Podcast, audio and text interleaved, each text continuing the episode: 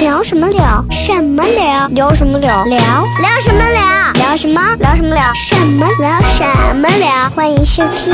聊什么欢迎收听。聊什么聊？聊？嘿嘿，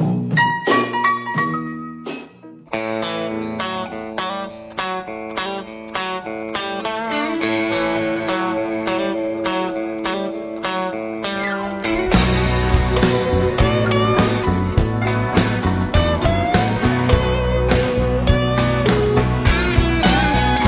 dreamed I had a good job and I got well paid. 欢迎各位来收听今天的聊什么聊。大家好，我是小雷。啊，我是东辉，你们好。好的，今天我们两个呢，呃，给大家讲这期节目主要讲的是啥呢？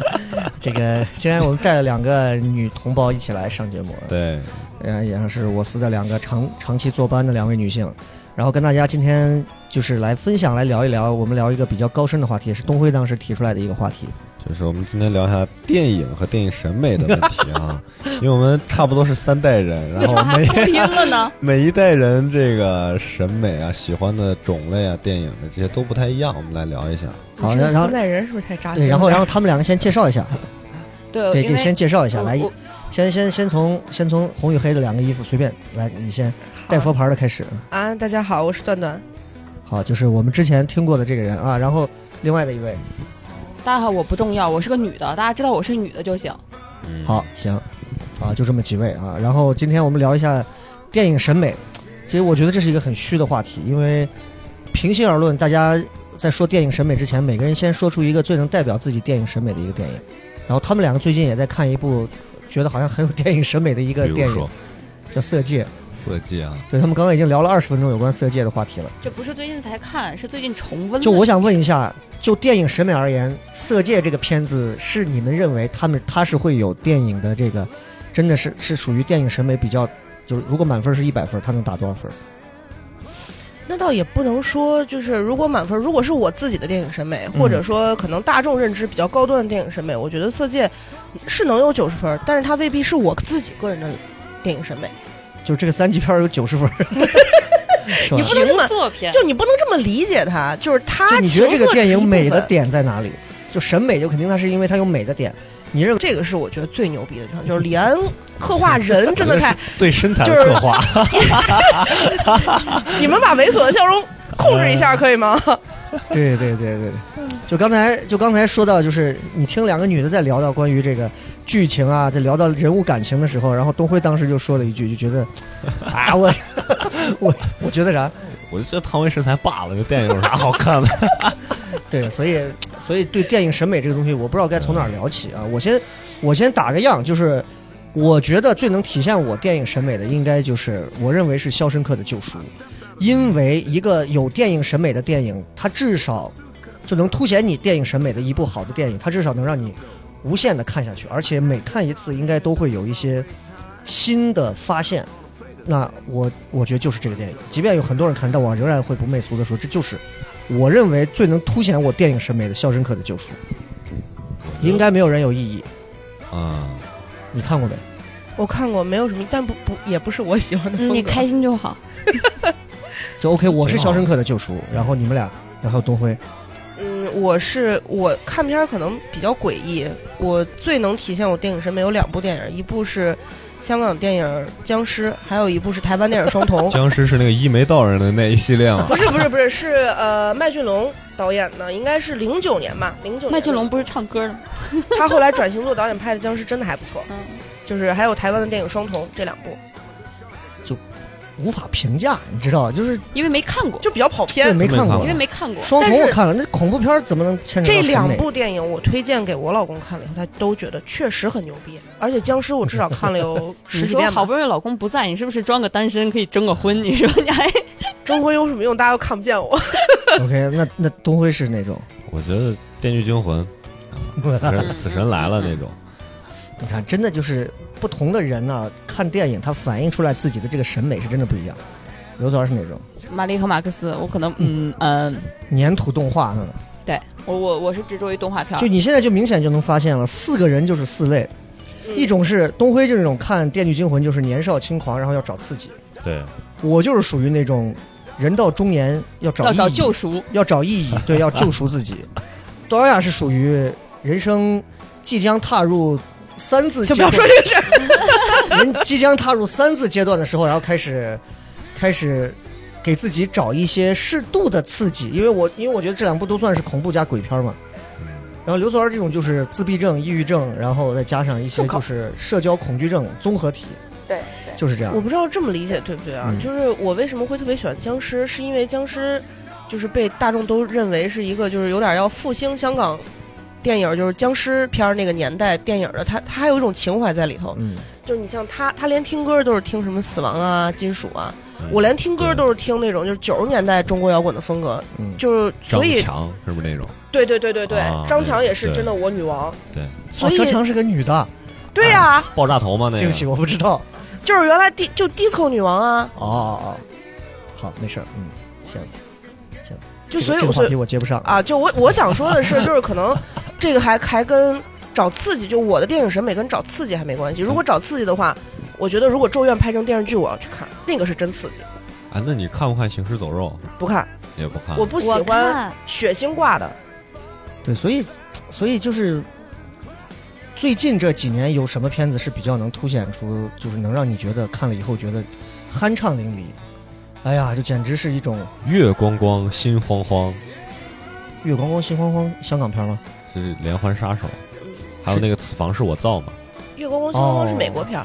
对对对对对，此房是我造是真的蛮对屌的。此房是我造。就我一个也从来不看这种片儿的人，我第一次觉得恐怖片儿演成这个样子是真的蛮，我说不出来它哪点儿好，但是我就觉得很高级，很艺术啊，就很高级，这说不出来的一种高级。啊对所以很你被你自己的电影审美裹挟了呀！你开始开始觉对，这得这就是嗯我就认很为高的级。就你觉得哪些片子是你看完你就觉得，我操就你说不出来它好，但是就觉得哇真的不错。你像我最近就被树先生疯狂的裹挟，然后开始推荐，各种给大家推荐，啊，我都看都看都看啊。树先生应该是公认的，应该还不错吧？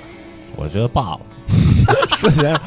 我觉得就你不还要好跟东辉这个年龄，他还属于他什么都还没 get 到呢，就是挺他看什么都就是 get 不挺到。惨的一个人王宝强真的已经封神了，那个演技。就是挺惨的一个人，我觉得没有啥，我觉得还没文章当你时和李连杰你演确的定就是他那你个要吴川放的你是？要知道有一个很大的重点是基于我们的年龄关系。我当时看《哈喽树先生》的时候，我跟你们说过，我是抱着一种我就要看看王宝强打脸，嗯我觉得你根本就演不了这种艺术片儿。结果，但是咱当时那个年代，那个我呃叫什么顺溜，然后许三多那个角色刚完的时候，他突然去拍了《树先生》，是不是就会觉得好像还蛮屌的？嗯哼这么快吗？对外卖到了。啊，好，没事儿没事儿。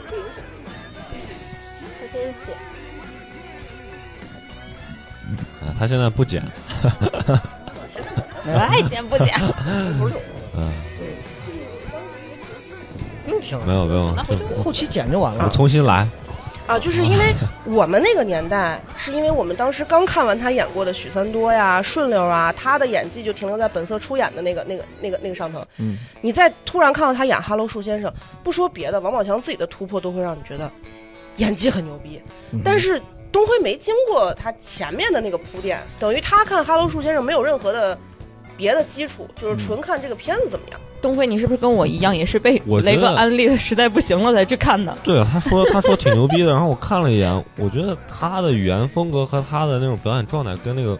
片子里面其他的格格不入，而且他那个声音那很是奇因为怪。他这个角色就是一个和这个社会都格格不入的人、我嗯觉我觉得是你的潜意识里头对王宝强的定义已经定型了，所以你会看所以你他。看，电影审美就说明了一点，就是不要人云亦云。你觉得它好，嗯你觉得它牛逼，那它就是好的。对，你像刘祖儿的那个《玛丽和马克思》，没有一个在座的，连我都看不下去。我我都没看过。一部粘土动画讲的是个什么事儿？你给大家讲一讲，然后你给我们讲讲这个片子为什么你会觉得它特别有审美的那种，凸显你审美的点。诶，首首先粘土动画它制作成本非常高，嗯，就是粘土动画，你想它一帧一帧要要靠粘捏出土来去对，要捏出来，然后就是制作难度上，你就会觉得就是很有艺术性，然后很很难吧，就会很工很工匠精神、啊，对，就自自己就会在心里头给他往往上提一档，然后紧接着就是他讲讲整个是黑白的那种风格，然讲后了个什么事儿？他是都他是用粘土做的电影的那种吗？对你是喜欢从小就活尿泥儿的那 种，然后就是他这个就是 叫 Mary and Max，啊，这个嗯，Mary 是澳大利亚的一你给大家推荐个一下嗯对澳大利亚澳大利亚的一个小女孩儿，然后这个小女孩儿，嗯、因为脸上有块胎记，所以小的时候就周围就没有朋友跟她一起玩儿，然后她的妈妈又是酗酒偷东西，整个家庭氛围也不是特别好，然后呢，她就喜欢翻黄页，然后在翻黄页的时候找到了在，哎呀，应该美国纽约有一个叫马克思的这样的一个男的，然后我他就先问一下东辉，东辉，你知道黄页是啥吧？呃，日历吧，是日历吧？不是 黄页是啥黄页，就是在过去的公共电话旁边会放一本全啊？我知道电话本所有儿地，方电话本儿，电话对本，儿啊，对对对对对，啊，然后他又在上面找到了就是纽约的一个叫马克思的一个人。嗯然后他就开始给这个人写信，然后他写过去了以后，这个马克思是一个人中年男人，然后他有有贪食症，然后吃的很胖，然后有那种就是叫叫专业术语我忘了那个病症叫什么，但是他就是类似于社交恐惧症，嗯然后他见到人多的时候会紧张，然后会会害怕和人交交往交际嗯，害羞了一个胖子，嗯，对，然后这个玛嗯玛丽就在澳大利亚给他写信，然后两个人就一直当笔友，然后是彼此的精神寄托。然后这个胖胖的这个得社交恐惧症这个男的，在灰暗的纽约的城市里，他在澳大利亚的那个画面是彩色的，在纽约的画面是灰黑白的，嗯然后就就两个人阐述了一个友谊的故事，然后最后结局还比较震撼，就是呃你要这样讲完，真的就没有人再去看了。结啊 好，嗯你就说结局是什就么？嗯结局，结局反正就结局是就还是挺灰暗的。玛玛丽玛丽经历过婚姻，经历过什么？最后离婚了，带着孩子去找马克思。到了马克思的房间以后，他已经死在自己的房间里了。然后死在房间里的时候，坐在沙发上就抬着头，然后玛丽就坐在他旁边，一抬头以后，他们这些年所有写过的事情全部贴在天花板上。就是一个，所以你可它能里头你有可一能个没有到这个年对它龄里，头有一句很戳心的话，就是呃，You are my friend, you are my only friend，嗯，就是你是我的朋友，你是我的唯一的朋友。嗯然后就是就是我我发现就是 I'm your husband, I'm your only husband。 不一定。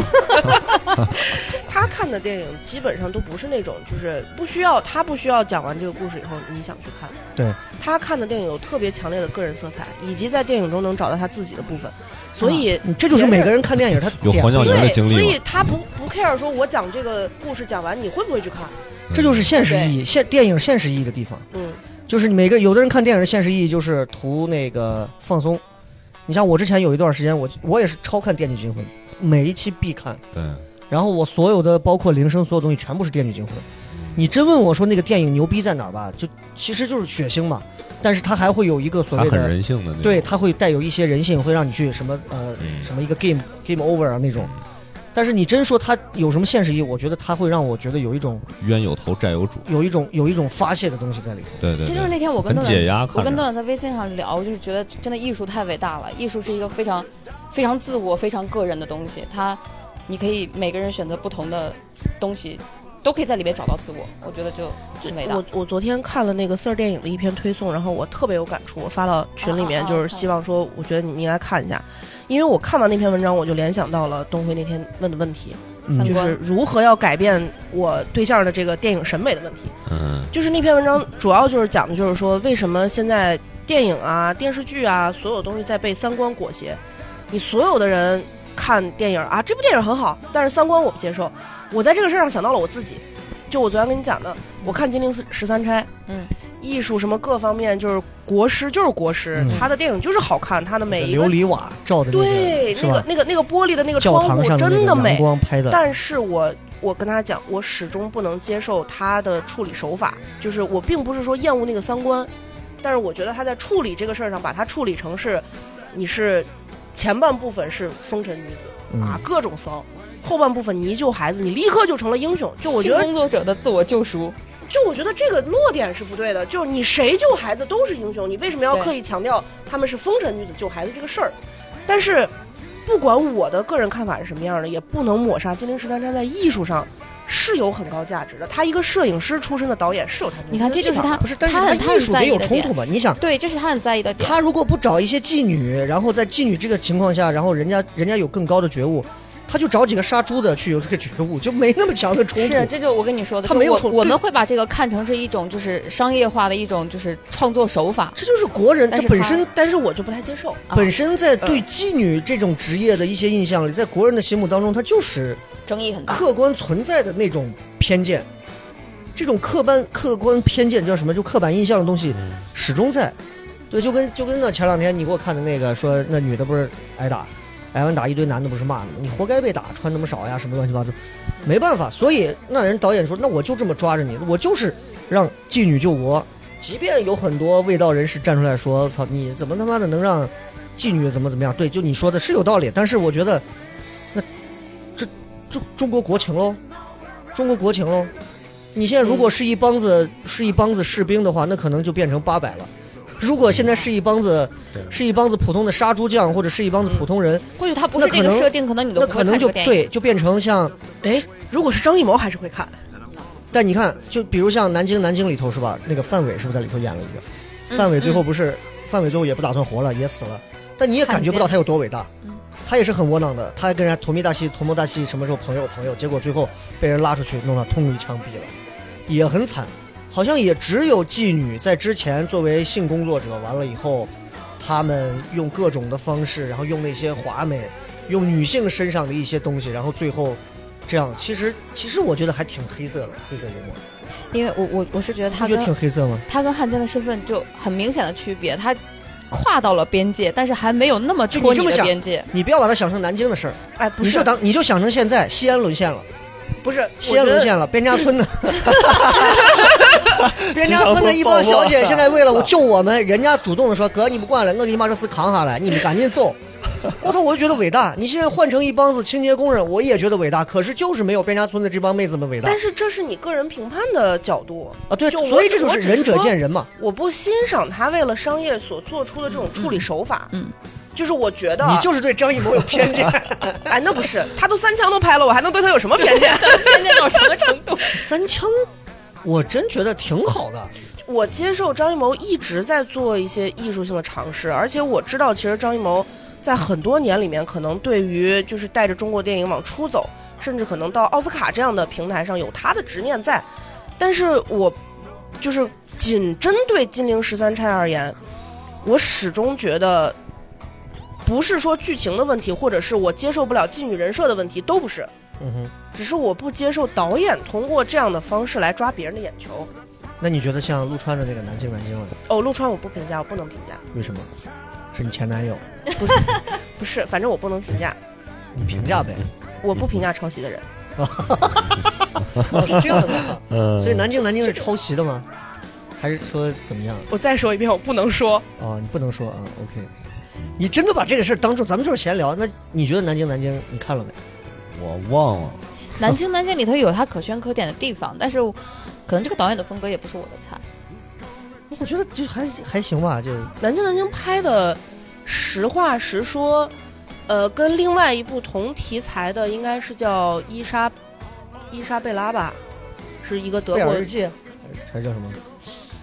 同题啊，材不的是伊莎贝我拉，我是也是南京南京这个题材讲的故事基准线有点类似都，是那那个，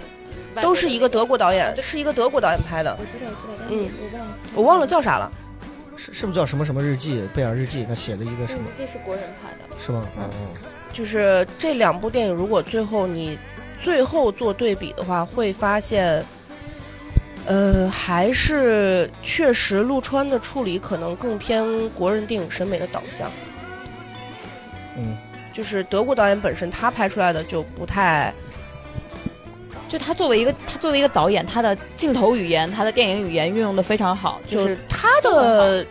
就是他本专业专业技能没毛病啊，对，但是就可能啊，怪我我不该聊陆川。好了，我们绕回来，绕回来，绕回来。但张艺谋，张艺谋的片儿，我还真觉得，除了他给好莱坞拍的那个《长城》，我觉得那是个真的，那是个垃圾商业片儿， 真的是个垃圾商业片儿。但是他把颜色也玩到极致了。他已经在他能运用的空间里面，就是当时好多人在批长城，特效还可以，我对我不太接受的是，他其实已经在你就像就像谁，就像拍《泰坦尼克号》的时候，大家觉得你这么多的特效，这么大的成本，你商业上肯定不会成功，因为好莱坞就很在乎你能不能回本嘛。嗯，到《阿凡达》的时候，大家也批死《阿凡达》，觉得你你你一直在拖延时间，嗯然后你贷款的那些银行，你一直在跳票，你一直交不了成品，嗯，所有人资本市场全部都不信任他。但是《阿凡达》一出来，依旧是站在就是世界之王啊，电影之王的那个那个那个地方啊，总归会就是电影这个东西，我始终不觉得它单纯的只是一个剧本的艺术，或者是人的艺术，它还有技术的艺术。我记得是十十三幺里头吧，好像是采访张艺谋的时候，张艺谋不是说过、说过长城这个事情嘛？对他当时说的就是好莱坞请他去拍，本子也不是我写的，我只能运用我的用我的嗯能力，尽可能的把它拍好，就是就大概是这个意思说白了，你一个中国导演，你不管在中国你有多牛逼，好莱坞请你去拍电影，你去不去？嗯，那那那，既然我去了，那我肯定是希望学习一些新的技术。电影有一些别的意义在。就电影上我，我当时看《阿凡达》，我看到有些人说哦就很美，就视觉震撼就很美，嗯但是故事也太简单了吧？嗯电影永远都不只是故事的艺术啊！所以所以这让我突然联想到刘所前两天给我讲的，就是我突然明白，就是就是电影审美这个东西，所谓的你认为最牛逼的电影，其实它没有一个统一意见，没有，但是垃圾电影一定有统一的意哎，见。我刚想问，是不是我刚我刚问所有人，你你们在座所有人觉得，在你的个人审美里头，最烂的一部电影是什么？三白枪，白发魔女，不不，那要这样 你讲不，要拿 PPT 出来说事儿。不是你要这么讲，你前两天看的那几个，就是你给我发的，说这他妈这是什么玩意儿的电影？嗯哎呀，我可最能近上的我我可那能个抽到断了什么团伙转型转型团伙？团团火嗯团火！就我再次强调，安利给所有人，不要因为吴镇宇导了这个戏，就他是个演 员啊，他是个演员，他的导演处女作《九四一三》也还不错。至于后头他导的那个戏那些戏，大家就不要看，他就是玩儿呢，好吧？还有潘潘斌龙之前演了一个去东北的，然后跟着谁，跟着小沈阳还是跟着谁一块儿，然后说继承了遗产的一个片儿，我也看了一下，真的也是烂。但我之前看的最烂的那个片儿，真的是，嗯，就是郭德纲拍的，连着拍的那两部，就是我是奔着他去的你。不觉得大电影系列什么什么大电影、大电影系列，还有德云社的这些系列，综艺是不是都是？哦综艺出来的？就我觉，得咱还是看的就是人真的在少，混呢你知道，嗯嗯因为咱们只关注于院线上线的电影。嗯，我原来做电影发行，你会发现，真的每一年中国国内的电影出产量大到一个你不可想象。就是如果按照这个电影出产量，电影院每天至少有五十部电影在上映。嗯，那那些没上映，没就有没些上拿映就到是没有拿到标嘛。有很多是拿到龙标了，已但经是拿到龙标那了，为什么没审上批已经全过了，因为实在是嗯资本觉得我已经不划算给你发这个付这个发行费，让你去上院线了。有很多就是地方政府那像《百鸟朝凤》那种算吗？百鸟朝凤挺好的呀，我觉得百鸟朝凤其实我就很有发言权，因为来，请讲一百讲，鸟朝因为他凤之是前段段之前是在哪儿？曲江江影影视啊，对，就是百鸟朝凤当时，呃，我可能是就至少咱们在座四个人里面是第一个看到百鸟朝凤的，而且是嗯我还在曲江影视工作的时候。那个时候，吴天明导演，吴天明导演因为是就是也是西影厂出身的吧，嗯然后对跟曲江影视关系还不错。当时这个电影，我们普遍是觉得艺术性很强，但是就从商业性来讲，确实是弱一些。我说太小句众了不该说的，如果不是吴天明导演去世，这个电影可能都上不了。嗯这就这是艺术电影很悲惨的部分。呃，我现在了解到的，其实在国内已经开始有艺术片院线了，但是如果没有票房，如果没有人去支持的话，它依旧走不下去。像《百鸟朝凤》这样的电影，我第一遍当时在审片室里看的时候是哭了，真的是哭了。就是我觉得你的不是你哭点在哪儿？我的哭点是会开始，就是那种艺术的传承的东西会扎到你的心窝里，你会看到中国有很多，其实就因为中国有很长的历史，在这个历史上面有很多非常牛逼的艺术，有很多匠人，在真的用自己一生的时间在守护一门手艺，但是最后他传承不下去了，嗯，哦就 这个点是很扎我的点。就我可能感触就没那么我也深，是，因为我我看完我还是就是在那个谁跪了之后看完，看完之后我当时我只是喜欢里头那个演员陶陶泽如陶是泽吧？如，嗯，我只是喜欢他，因为他之前包括演那个黑洞啊什么的，我就特别喜欢他。然后我看完这个东西，我就觉得哦，难怪它票房排的真的不高的原因，就是因为我，这可能是我的一面之词，就我觉得。我看完它之后，我没有感觉到这门唢呐这门艺术，它有多少屌的地方。这可能是它本子里头没有呈现出来的东西。就比如说，这个唢呐当中有哪一些技法是真的是很牛逼，或者是怎么样？就是我总觉得这些东西体现太少了。他总是在讲这个东西快失传了，快失传了，可是你的我感觉不到他它拍的比较浅是吗？感觉不到它嗯 how pressure 它有多珍贵，我就自然感觉不到它将要失去会有多么的让人因为遗憾。没有一个就是导演没没有给你一个吸引点，吸引着你对去，而且整部电影其实太平了《百鸟朝凤》太整平部了电影没有就是电影我们所谓的叫华彩章，嗯嗯，啊然后他制造的冲突，所谓的冲突就都很小，就比如说可能唢呐乐队嗯和那种就是、呃新新的新潮的乐队的嗯嗯这种小对比。他没有制造那么多的华彩章，或者是哪怕是就是说白了说的，我们说的俗气一点儿，嗯如果里面有一段儿，比如说是就是一段儿特别屌的唢呐炫技，嗯，可能都会戳到啊你对一些些。就是就是我看看这个的时候，我当时就在想一些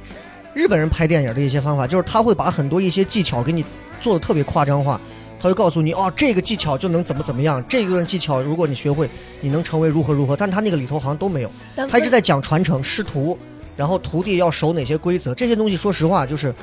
如果不是很就是年轻人，甚至是一些非中国人，他可能就完全你说到了一 get 个不到重点，就是对于吴天明导演那一辈儿的人来说，唢呐，我记得你也说过，嗯就，是你说唢呐是你出从从出生到死嗯，一个唢呐吹一生嘛，啊，从就你满月吹到你头七，对，千年就是琵琶万年筝，咱现在已经很少见了。可是，对在吴天明导演那个时代的时候，唢呐确实真的是一个，你出生的时候满月就会吹，然后你各种你，尤其是农村，你红白喜事上面都能看到的东西。真的很喜欢唢呐。所以于，嗯这个跟秦腔一样。我觉得下一个可能就要拍秦 腔，对，《百鸟朝凤》拍完就要拍《三娘教子》，然后估计秦腔可能也很快也就这样了，因为现在没有年轻人唱秦腔，所以你如果不告诉我们秦腔到底牛逼在哪儿，那这个东西，你现在给东辉看，让东辉免费去看，东辉都不会去看。这我个是看过一场，我有点理解不了。对啊，你看，这理也解不太了难了，我我嗯，我都已经理解不了了。对就是所以我爸特别你喜欢想听百秦腔鸟朝凤，多么牛逼的技法的感觉，就是我操，是真的是百鸟都会都会屈居于凤凰。那如果一开始的时候，它就应该标出一个非常高的，这是唢呐能够给出的最牛逼的声音，是任何乐器都给不了的那种最华丽华彩的什么东西。那就它没有一个很高的东西放到那儿，大家看到的都是，就我我那觉得你这有可没有能是想我到认为的那你有没有想到，可能是因为唢呐从实际意义上，即使拍出来了，也达不到你心里那个想象。嗯嗯嗯嗯它不可能加特效，你一吹也可唢能呐真的白鸟。嗯对对对，就也可就是能是这样，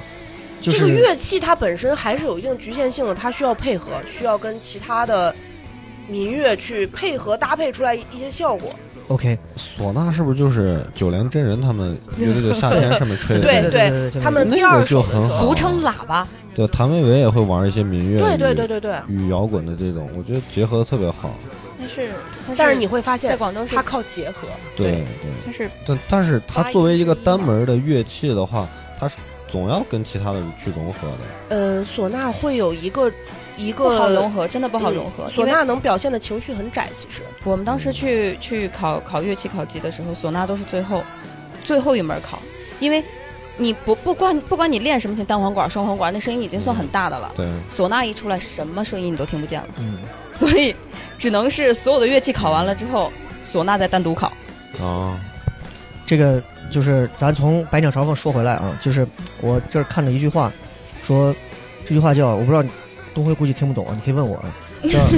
取乎取乎其上，得乎其中；啊啥意思？取乎其中，得乎其下。嗯，就这个话，它其实可以高度概括自身审美和自身真实形象的关系。就说，基本上大多数人的穿搭造型，由于一些客观因素和自己的思想审美之间都会有一些差距。比如说，你的审美力九十分儿，但是你的形象表现出来可能只有八十分儿。如果有的人审美是刚过及格线，但你表现出来是不及格，这个时候提升个人形象最聪明的办法，不是拼命去补这一节的差距，而是从本质出发，想办法拔高审美能力。所以，我们今天聊这个电影的审美能力，我现在咱们就把它摘开了一项一项讲。就比如电影的这个所谓的能够让大家觉得美的点，其实有很多电影从它的画面、颜色、构图、剧本、音乐、服装，嗯，然后和台词各种都有。就是我们我们可以来简单讲一下，先从一些比较美的，比方先从服装来说起。嗯，有没有你认为一想到就觉得我操，服装让我觉得操，这有就是他妈美，黄金就是甲部，牛逼的电影？你觉得是黄金甲？嗯，你觉得是什么？就脑子里第一第一反应应该是黄金我甲，说实话，我觉得现在我觉得拍比较的震撼。拍的很多古装剧啊或者什么的，我觉得他们的服装都特别恶心，特别浮夸，就完全不是那个时代的东西。嗯哼还有穿错衣服的什么，特别恶心。太艳了，对，就完全不是那，你像你哪怕以前《还珠烛光格晚格会》。太艳嗯了。西游记》我都觉得有真实感，您现在拍那些古装，我真的看不下去。还有特效什么美那颜你什么你觉得有什么比较美的？你认为是有美一的个电有一个影？电影叫《一个勺子》服装，哦，他居 然勺儿，即如此，嗯，就让维护，嗯，就是那个缓缓，对，陈建斌那一版，然后他现在又翻拍了，马上又会上，还是他演，然后那里面你就会感觉真实，包括你说那个你好哈哈哈哈罗树先生，他那边的服装我觉得是真实的，是是那个感觉。就王宝，强那个里头是个毛背心儿，外啊外头再对套一件那个。嗯我觉得那种反而是美的，不是说各种什么大场你面你觉华得丽的你觉得哪个电影是你觉得服装上你印象很深，觉得还挺考究或者挺美的，或者有哪些细节我？从你刚才聊完这个问题，我就一直在两部电影里面纠结，一部叫《无极》，一部叫《英雄》。就你还是离不开张艺谋呗。嗯因为张艺谋真的是美的，他把就美的啊哈张艺谋之所以成为了国，那这样我们高级一点吧，吧，我们也高级一点，我们不要聊聊国内了，就国内就那么些东西了，国外的，国外的。国外的美的吗？就是你会觉得她的服装，咱不能说美，就是你至少觉得考究，或者是让你觉得，嗯，我就觉得她的这个穿衣是舒服的。我先说一个，我先说一个啊，嗯国外的，我觉得从演员美到她穿衣都是美的的男人，小李子了不起的盖茨比，哦，那了不起的盖茨比他那一段在花园里头为了见那个女的那个表情，哎呦，那个那个那个欲言又止，那嗯怎么个又说表情？你不是不说的是衣服吗？他穿着那身，因为他下雨打湿了嘛，他那身西装。嗯，我印象很深。然后在那样的一个花房里，那个女孩就穿了一身儿类似于像裙子一样的那那个怎么样的，那个我印象特别深。啊盖茨比还有说好像还有没就是得可说盖茨比了一回头的时候，背后那个海面不是有什么焰火？嗯他一回头给人一招手伸手，那个那个画面那个画面，我操！我觉得那个简直就是炸了，就是他配上小李子那个眼神儿，哇！那个我觉得那个就是美的，目前为止应该没有人能超过我这个。我刚想了半天，我真的我是真的想不出来，是因为我好像觉得服装不太是我我看电影里在意的那一个环。我所以会，我可能会喜欢的都是那种，就是十九世纪带点中古风格的。看什么小旗袍唐顿庄园那种啊，哈对，然后因为啊我刚刚死活想不起来有一个电影的名字，就是讲一个那个玛丽王后被斩首的那个，很奢活得很奢华，然后据说她每天在地下室用少女的血洗澡的那个，也是一个影后演的。 还有这 电影，玛丽王后，那个叫什么？知道绝这个绝代艳后吧？绝代艳后用法兰西玛丽皇后奢华虚无的一生，拍摄于凡尔赛宫，啊，对对对，七十九届奥斯卡最佳服装设对，计就是她，就是是她，那个。就是她。 Girls, come along, let me do your riding wheel. That's all I hear is you riding with me too, if you feel like it. Yes, you're riding with the king. 聊聊什么聊？什么聊？聊什么聊？聊聊什么聊？聊什么？聊什么聊？什么聊？什么聊？欢迎收听聊什么聊？欢迎收听，聊什么聊？嘿嘿，